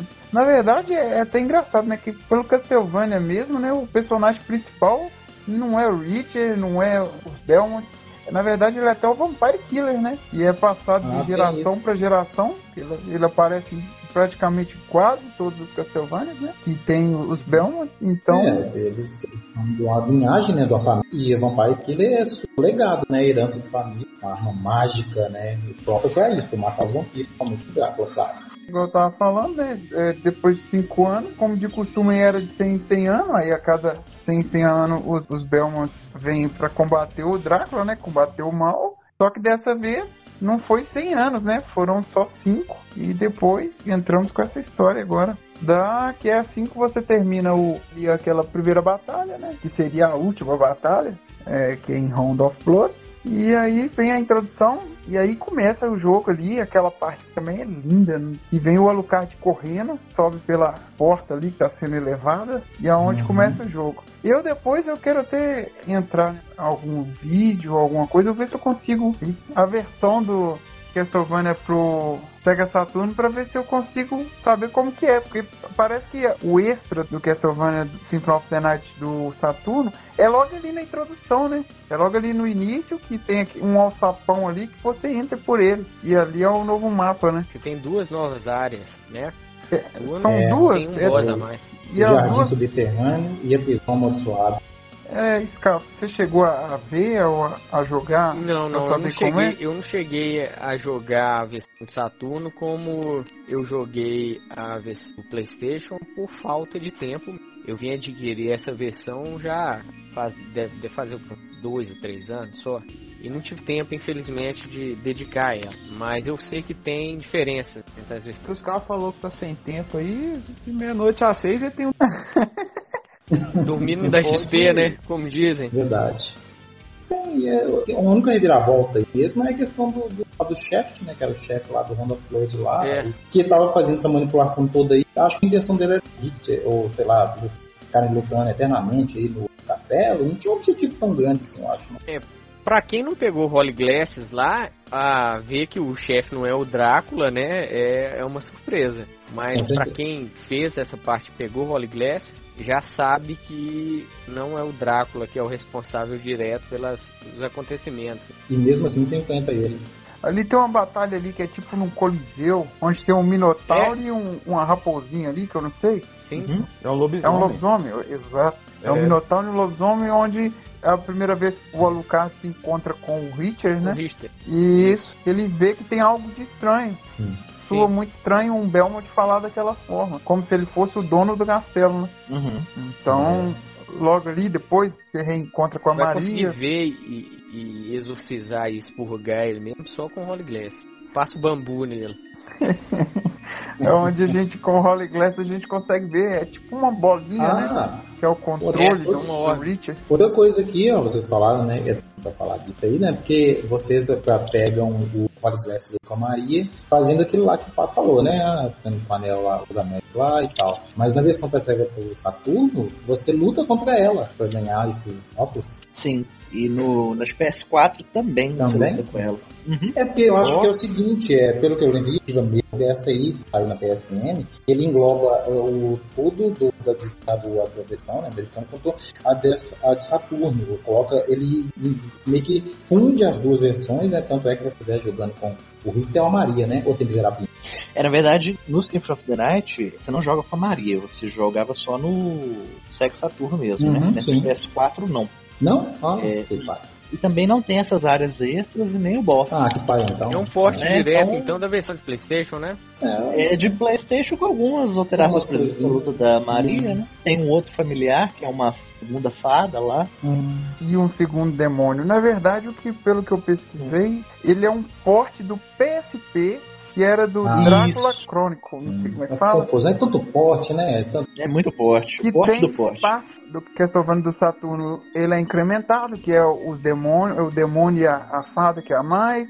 A Maria também se consegue jogar, Pedrão, no do PS4 depois quiser. É só entrar com Ah, o nome sim. de Maria. Uhum. Só que as partes, o mapa que é adicional, que era onde eu queria ver, não tem. Pelo menos eu não consigo acessá-lo. É, eu também não, não cheguei a ver, não. Inclusive tem um troféu pra você completar o mapa, né? Completar todo o mapa. E não envolve andar nessas áreas aí. Ah, então é certeza elas que não tem. existirem, né? É. Gente, então, ó, e vocês aí que é do Playstation, dos Xbox, tudo, vocês não têm Nintendo não pra jogar? Porque quem né, tem mais saudosismo aí do Simpsons of the Night e, e tem onde jogar, talvez tenha, tenha comprado. Ninguém se interessou, não? Eu só não comprei porque eu achei um pouco caro, sabe, Tá Thiago? caro? Tá. Tá 150 reais e no PC tá menos da metade disso. Tá louco. É, são, Então, são dois. Eu achei muito roubo. Curiosidade e vontade eu tenho imensa de Eu jogar. também tenho muito. Porém- Com certeza, se não for promoção, eu vou, vou comprar. Mas Eu não Agora- entendi a pergunta, desculpa. É, se a gente teve vontade de jogar o Bloodstain. Ah, sim, é. Tá na minha lista, né? Quando eu conseguir comprar.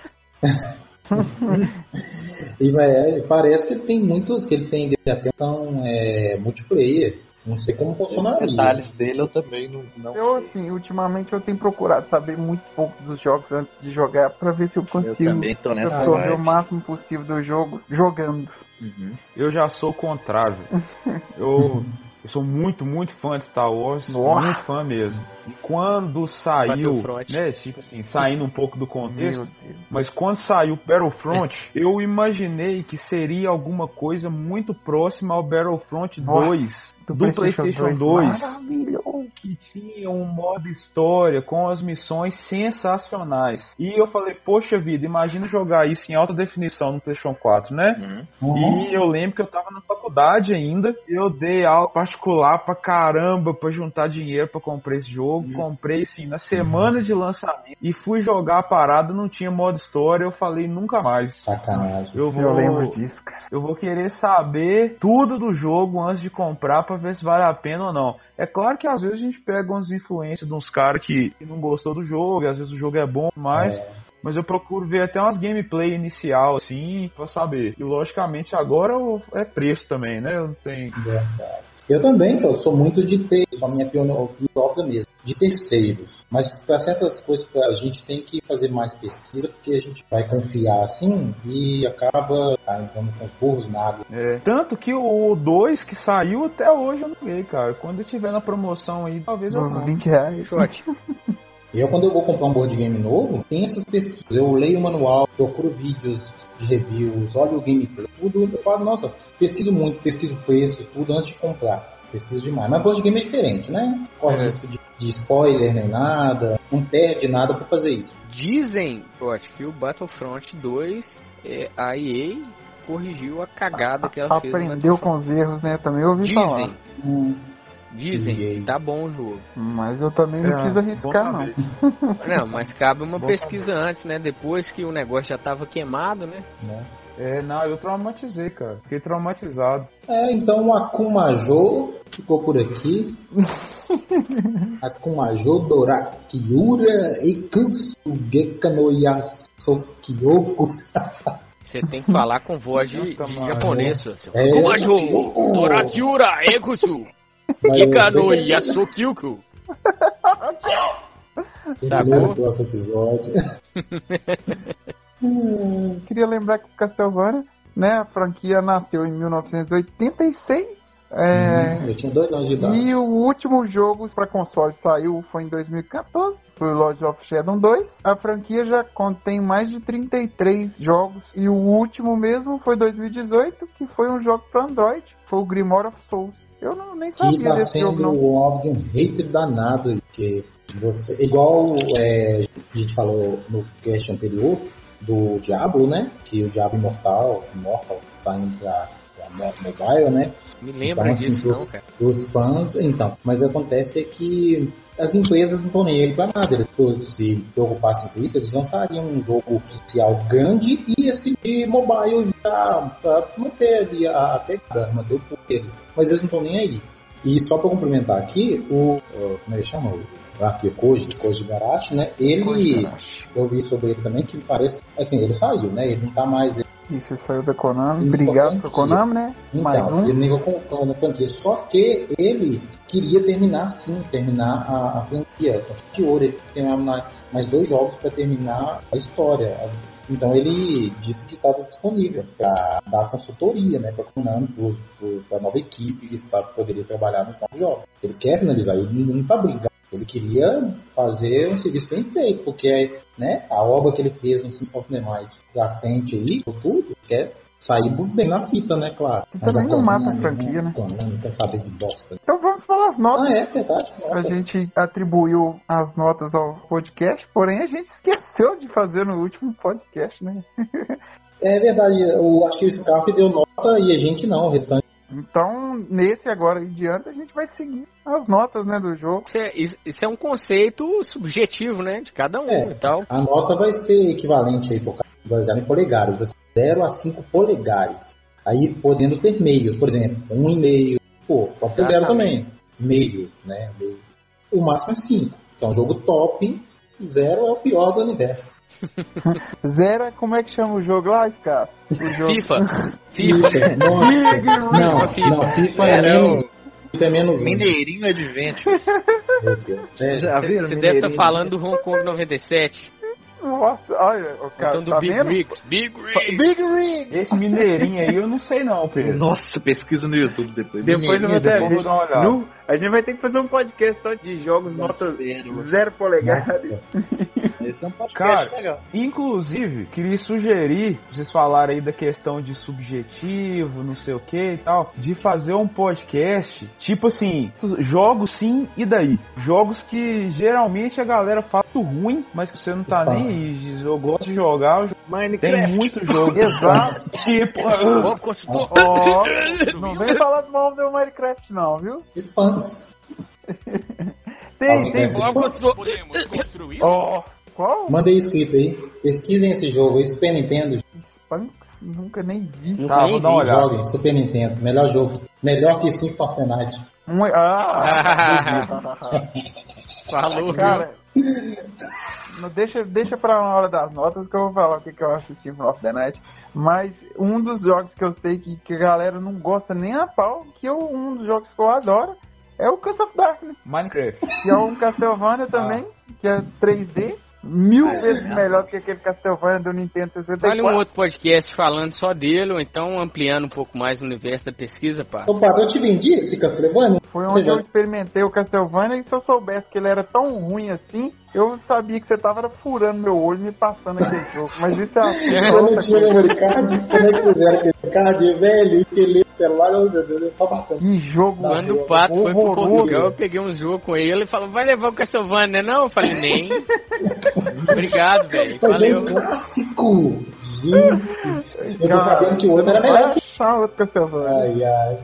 Eu também comprei uns jogos dele embora. Perguntou se eu não ia levar o Castlevania. Eu perguntei ele quanto que ele pagava. Pô, agora, se complementar então, eu tenho um Castlevania pro Nintendo Wii. Não é todo mundo que gosta, que é aquele Judgment, que é o de luta. Imagina um Castlevania de luta. Isso é inconcebível, né? Mas existe. Nós jogamos lá na sua casa. Eu levei Você levou no House. House uma Meu vez? Deus. É, eu ouvi falar nós que é jogamos. o estilo do Dissidia Eu lembro, eu joguei lá. É Isso, bom? o Pedro tava. Eu Eu lembro. gosto dele, ele é. Não, ele- Eu não, não É, joguei não, porque eu só ficava na churrasqueira, né? É, fazer o quê, né? Alguém tem que ficar, né? Alguém tem que ficar. Eu, eu gostei muito dele, de, esquece da franquia, mas foi um jogo de luta com personagens de Castlevania. É legal. E o último chefe é roubado pra caramba. Não é o Drácula, é ele. Ainda bem que eu sou o mestre da edição, né? Isso aqui não vai aparecer Sim. no podcast, mas alguém Tem tem, que cortar a linguiça do Sérgio Reis. Não, né? não, você não vai cortar o linguição do Sérgio Reis, não, né? Não acredito. diesel. É o principal do Geeks House, velho. No óleo diesel. No óleo diesel. No óleo diesel. Meu Deus. Foi ela. Meu Deus, acender churrasqueira com óleo diesel, eu não sei o que, que eu tava na cabeça aquele dia, não. Eu também não. Nossa, Pode Eu tomo ir, no começo. comendo aquilo. É, tinha chegado óleo diesel. É, ué. Mas vamos lá então. Quem quer começar a falar sobre as notas? Você mesmo. Eu? Então, É. É Castlevania. Symphony of the Night pra mim é assim. Eu ouvi um podcast uma vez e o cara citou se você fosse para uma ilha deserta e pudesse levar um jogo apenas, um console e um jogo, qual você levaria? Mano, de toda certeza, não importa o console, eu levaria Castlevania Symphony of the Night. Porque é um jogo que eu, pelo menos, tento jogar uma vez ao ano, cara. Não tem jogo. Não tem vez que você joga que o jogo é igual. Não tem vez que você joga que o jogo não deixa de ser difícil. Não tem vez que você joga que você não repara um detalhe novo. Ou que você usa uma arma diferente, usa itens diferentes. É um jogo para mim que tem um replay infinito. Então, para mim, Castlevania Symphony of the Night tem 5 polegares e se pudesse até 10 polegares, 15, 20, do mesmo nível de Diablo para cima. Então para mim são 5 polegares e é indiscutível. Bata uma putinha mesmo na hora das notas, né, velho? E rasga seda pra caralho do negócio. É. Foi a mesma coisa com o Diablo. Mesma coisa. E o próximo é vocês, cara. Seguindo a ordem da. Não, não, eu, eu, eu gosto do Castlevania. Mas Minecraft não vai ter 5 polegares, você pode ter certeza disso. Não, o próximo. Quantos polegares Minecraft Quadrados, merece? hein? Qua- Quadrados. Quadrados, quadrados. Quadrados. Quadrado. Ai, ai. O Castlevania, na minha opinião, foi um jogo que marcou a época. Né, tá dentro do clássico. É difícil a gente sair das notas altas aqui, porque a gente só fez review até agora de jogo forte, né? Mas por mim, É verdade. eu eu vou dar 4 polegadas e meio, só por uma coisa. Por causa da inconsistência da Konami nesse esporte. Se você tem uma versão que é definitiva, como foi a do Saturno, na minha opinião, o porte tinha que ser dela, não dos outros. Só esse Mas aí você tá fazendo a avaliação da Konami, não, sim, não é sim, sim. Eu tô, eu tô colocando 4,5 porque assim. É, é... Eu tô, eu Não, tô, eu- tô forçando um 5 aqui. Eu tô entendendo, eu tô entendendo que a minha avaliação tem que ser em cima do jogo. E ela é em cima do jogo de certa forma, porque se você for olhar, no Playstation você joga o jogo quebrado, não joga a versão completa. No Playstation 4 você jogou a versão quebrada, né? E é assim, claro que o jogo é um primor, mas a gente tem que considerar esse fato também. 4 polegadas e meio. Beleza. Shot. Então, eu dou 5 polegadas, porque é, o jogo é realmente maravilhoso, muito bom, muito bem trabalhado, um enredo sensacional. E igual eu falei no início do vídeo, pra mim o único defeito do jogo é a questão da dublagem que é realmente ruim. Mas em questão de experiência, de entretenimento e de nostalgia e tudo mais, Quem sobreviveu é ao, 5 ao- polegadas aí. a dublagem do Resident Evil 1 consegue engolir qualquer coisa, meu filho. Die Monster. Ah, é. Bem, então tá. Minha vez, né? Adicionar mais alguma coisa, Shot? Não, não quero adicionar mais nada não. Só que Minecraft é ruim mesmo, pô. Essa mesmo. Minecraft é ruim, valeu, falou. Mas esse trem é estranho. Não tem problema não, é eu que edito o podcast, pode ficar Zero sossegado. polegadas, É, então, olha, eu já vou começar com a nota lugarzinho para Castlevania, mas não é por demérito do próprio jogo em si, coisa nem por nada. É porque ah, ele tem, claro, né, tem a dublagem, mas também tem o fator de ficar muito tempo em menus, mexendo com isso, mais que atrapalha a agilidade para jogos nesse estilo, né? Um jogo de ação, de evento, pode ficar perdendo muito tempo nisso. Mas claro, a gente tem que entender que tem uma, alguns fatores de RPG. Eu amo RPG, nem reclamar disso. Eu acho que o que está pesando mais a minha nota é o fato de que eu gosto do jogo, tem uma história bacana, tem muita legal, mas ele não é um dos jogos que eu sempre quero voltar a jogar, sempre sinto falta. Eu volto a jogar eles, com ele vou zerar, vou seguir, mas ele não é como daqueles jogos que eu o tempo todo, assim, já com saudade de jogar. Não é um jogo que eu levaria para uma ilha de Não sei por quê. mas, Eu levar o quê? Mario? mas- não, Mario jamais. Mas com certeza encontro bastante aqui para levar para a ilha deserta Night. Não é porque o, jogo é top, o jogo é um dos preferidos, um dos melhores do Play 1 e um dos, que eu já, dos melhores que eu já joguei. Eu sei que Mas você vai levar ele- Minecraft. Ele tá Minecraft. Mario Kart. Ô, ô, ô, Thiago, você quer, você quer enganar quem você tá dando nota baixa porque não saiu pro Switch? Ah! Já sacamos tudo aqui, rapaz. Descobriu. Ah, mas tem Blood Tênis, só que não é um Symphony, né? Um Symphony é um Symphony, não vai ter um igual. Mas é isso, vai ser 4 polegadas e meio, porque também 5 Ah, polegadas boa. eu estou reservando para os jogos Da Nintendo. que vão marcar. Daqui da Nintendo, pode ser foda. Eu não sou tão nintendista assim não, tá? Mentira. Porque antigamente quando lançou no PlayStation 4, eu odiava. O 4 além claro, era, era videogame de Playboy, tinha jogos que eu não gostava. Eu não gostava do jogo. Oh, cara, of Times é outro assunto. Pra esse jogo 10 polegares aí, né? Mas então, é outro assunto. Eu gostava de Play 1. Play 1 era o guarda, era o top, era o melhor. Então, 4 polegadas e meio e é isso aí. Valeu. E Minecraft é ruim. Nunca será. É, nunca será. Já Valens. Então, eu vou dar 5 polegadas também. É, é um, um jogo que definiu uma geração, definiu um gênero, né? Como disse o Short aí. Pra mim é um jogo atemporal. Eu constatei isso jogando agora no Play 4, né? Depois de quase 20 anos que eu tinha jogado a primeira vez. Envelheceu muito bem. E dá pra ver que vai ser sempre um jogo atual, porque ele é um jogo completo. Ele, dentro das imperfeições dele, ele entrega o que se propõe. Diferente de muitos jogos, igual a gente estava falando a diferença de 2D para 3D, né? Muitos jogos do 3D, eles fizeram esse jogo somente para mostrar o 3D, só para mostrar o gráfico, né? Já o Castlevania, a proposta dele era ser aquilo que ele foi. Eu acho que tem muito amor no, nesse jogo. Né? Uma coisa que conecta, né? A pessoa que está jogando àquele universo ali. Para mim, realmente, é, são 5 polegares, 5 estrelas, né? E é isso aí. E Minecraft é ruim. Sim, Minecraft é, é ruim, valeu, falou. Né? Eu, eu vou editar isso aí. Eu já vou dar até um spoiler aqui, galera. É um spoiler de não sei quanto, mas já tá sugestão no ar. Esse sim tem 5 polegares meus. Já dei o spoiler da nota, que é Super Metroid. Ah, tá. Que é a mesma coisa. É quase a mesma coisa, mas ele é, oh, é isso aí. Eu só acho que vocês dois ainda têm a oportunidade de mudar, mudar o papo pra, de retratar. Eu, eu acho. só acho que vocês ainda têm a oportunidade que a gente ainda tem um tempinho pra Não é negativo. Não, o jogo é grandioso, mas é isso aí mesmo. Você quer vender nota pra Minecraft também? Não agora. Quando a gente for fazer o cast dedicado a Minecraft, porque vai ah, ver que é um né? jogo porque excepcional. Eu não vou ter nada pra. Caso vai estar tá de férias. É, eu vou estar tá doente. Então... Cara, não fala assim, não fala assim. A gente ia criar até um servidor de Minecraft. É, muito tempo atrás, né? Antes de eu perceber que o jogo era ruim. Ah, tá vendo? Tá vendo? Não fala assim, não eu fala de jeito assim. nenhum. Eu comi e achei uma porcaria.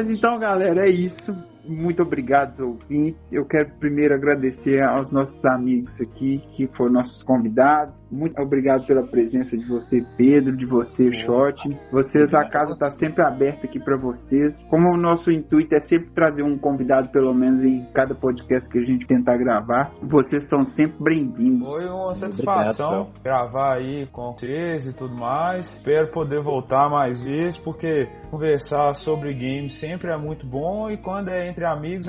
Então, muito obrigado aí pelo convite. Eu queria agradecer aí a oportunidade, vocês, foi uma experiência muito boa, né? Com isso shot conversar sobre games é uma das coisas que eu mais gosto na vida e com amigos fica melhor ainda, né? Então é isso. Um abraço aí para todo mundo. Vamos em frente. Os meus caros amigos e companheiros fixos aqui do podcast querem dar algum uma despedida, algum crédito? Eu queria falar uma coisa. Minecraft é ruim. Valeu, falou. Isso. Acho que agora vai encerrar com chave de ouro. Minecraft é ruim. É. Fazendo bullying com o patinho aqui, coitado. Eu ainda vou conseguir tirar um print de vocês jogando Minecraft. Ah, então é isso aí, é mais um podcast finalizado, né? O sentimento é esse mesmo, falar sobre o que a gente gosta, o que a gente viveu, né? As histórias que nós temos, os games aí, é muito bom. É muito bom poder compartilhar um pouco dessa experiência com o pessoal aí. Agradeceram a presença dos convidados aí, foi muito bom ter a presença aí, ó, Shot, do Febrão aí. Muito tempo que a gente não se falava, foi bom nos reunir nesse bate-papo aqui desse jogo mítico aí, né? Então é isso aí, valeu. valeu, valeu. Espero que vocês tenham a sua agenda ali do que nós fizermos. vem aí para dar seus, contribuir com a gente com, com a sua experiência e a sua, sua opinião. E é isso. Só chamar. Beleza. Se vocês quiserem fazer algum jabá, quiserem fazer alguma propaganda de algo aí que vocês têm, não sei se tem canal no YouTube, ou então se quer fazer um, um jabá de um trabalho, e eu trabalho com isso e não sei o que, pode ficar à vontade. É, assim, eu até teria um, não, não está finalizado, né, né, mas como ele não está finalizado, mas já é um encaminhamento para uma degustação do livro que eu estou escrevendo, não está finalizado, está encaminhando. Eu utilizo a plataforma para divulgar esse é, meu trabalho, esse meu livro. É só vocês, os interessados, né, pede, é só é, baixar o aplicativo via Android ou, ou iOS, também no navegador, onde for, na internet você encontra, né? Wattpad, W-A-T-T-P-A-D. Aí você encontra lá, é só procurar por meu nome, arroba Thiago, underline, underline, ou procurar direto pelo nome do livro que eu estou escrevendo, que é Anjos à Ascensão. Aí vocês vão poder ver lá, degustar de alguns capítulos. E se a gente gostarem, deixa na descrição. beleza então. E se gostarem é só acompanhar que quando estiver pronto, vocês vão ficar sa- sabendo e poder baixá-lo, enviá-lo. Vamos ver como vai ser isso aí.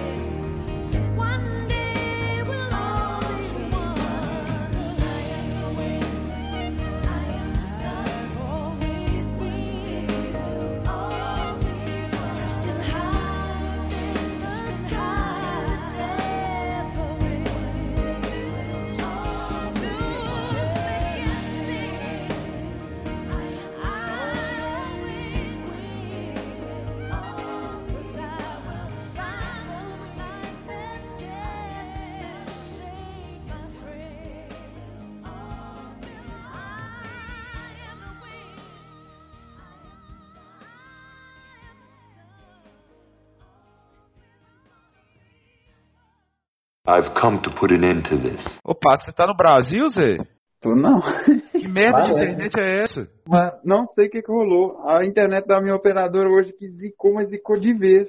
Eu achei que a do celular ia tá boa. Parece que tá a mesma merda. Abri a janela aqui, ver se entra um- uma rede melhor aqui. Não, pior que se abrir aqui. Esse povo jogando bola aqui no fundo da casa é foda. Tá, mano? Ah, tá difícil. Tá. Tá, aqui tá um silêncio danado. Daqui a pouco passa aqui na rua, ah, geladão VIP, ou então o cara dos picolé, o velho buzinando. É, o geladão VIP. É o Ah, nem, cara. é um suquinho bufado, grandão, mas ele feito. Bufado. É. Geladão VIP. Ou então vai passar um velho do picolé apertando a buzina, igual que os os caras com tique. Não para não, eu acho que desesperado pra ouvir ele, porque tá doido. Tomara que ele não passe por agora. É possível. Tá difícil. Ele... Vamos ver o roteiro que o Fael passou. Agora Valens me deixou na dúvida. Será que eu sou eu? Ó, Então, Ou será que é só uma cópia de você mesmo? É, você como nunca você vai saber. Você pode saber de você é você. Verdade, já viram um seriado no Netflix saiu lá esses dias, cara a cara? Tem essa pegada aí. Na verdade, você pode ser só um clone que eu vou usar pra pegar os órgãos se eu precisar. Você não sabe? É, né, tem isso aí também, né? Já vem daquele outro filme também. A ilha. A ilha, esse a ilha aí é tensa, é. Quem garante, né? Você... Plot de a ilha, hein? Olá, caros ouvintes, estamos aqui para gravar esse podcast para vocês. Esse podcast Opa, peraí, sobre. Peraí, peraí, peraí. Pode falar. Nada não. Pode continuar. Ai, que filho da mãe. É só pra ver aqui. Já Que vi. filho já. da puta. Já viu? Melhor tipo de convidado é esse. Vai, bobo, essas coisas vai tudo lá pros extras, viu? É? Não, deu ruim. Você pode reparar que na morte lá tem o do Flamengo, tem o na túnica dela lá. Aí é por isso. Cara, tem um, um escudinho do Clube de Regatas Flamengo. Ah, ah meu Deus, fala sério. Não, não faça isso, cara. A torcida não estraga a minha lembrança, estraga a nossa visão que a gente tem do jogo da morte. É. Né? é. Mas é, é, é, é interessante então, mesmo. Não, porque também se você for ver, se você tiver que passar um dia inteiro com flamenguista, é melhor morrer, né? Então já fica aí, ó. É, é, é isso aí. Vem, vou ter que cortar isso. Pegou, tá? É interessante. É, Isso vai pro extra. Dark Metamorphoses. É, é, é o Dark Metamorphoses. É o Dark Metamorphoses.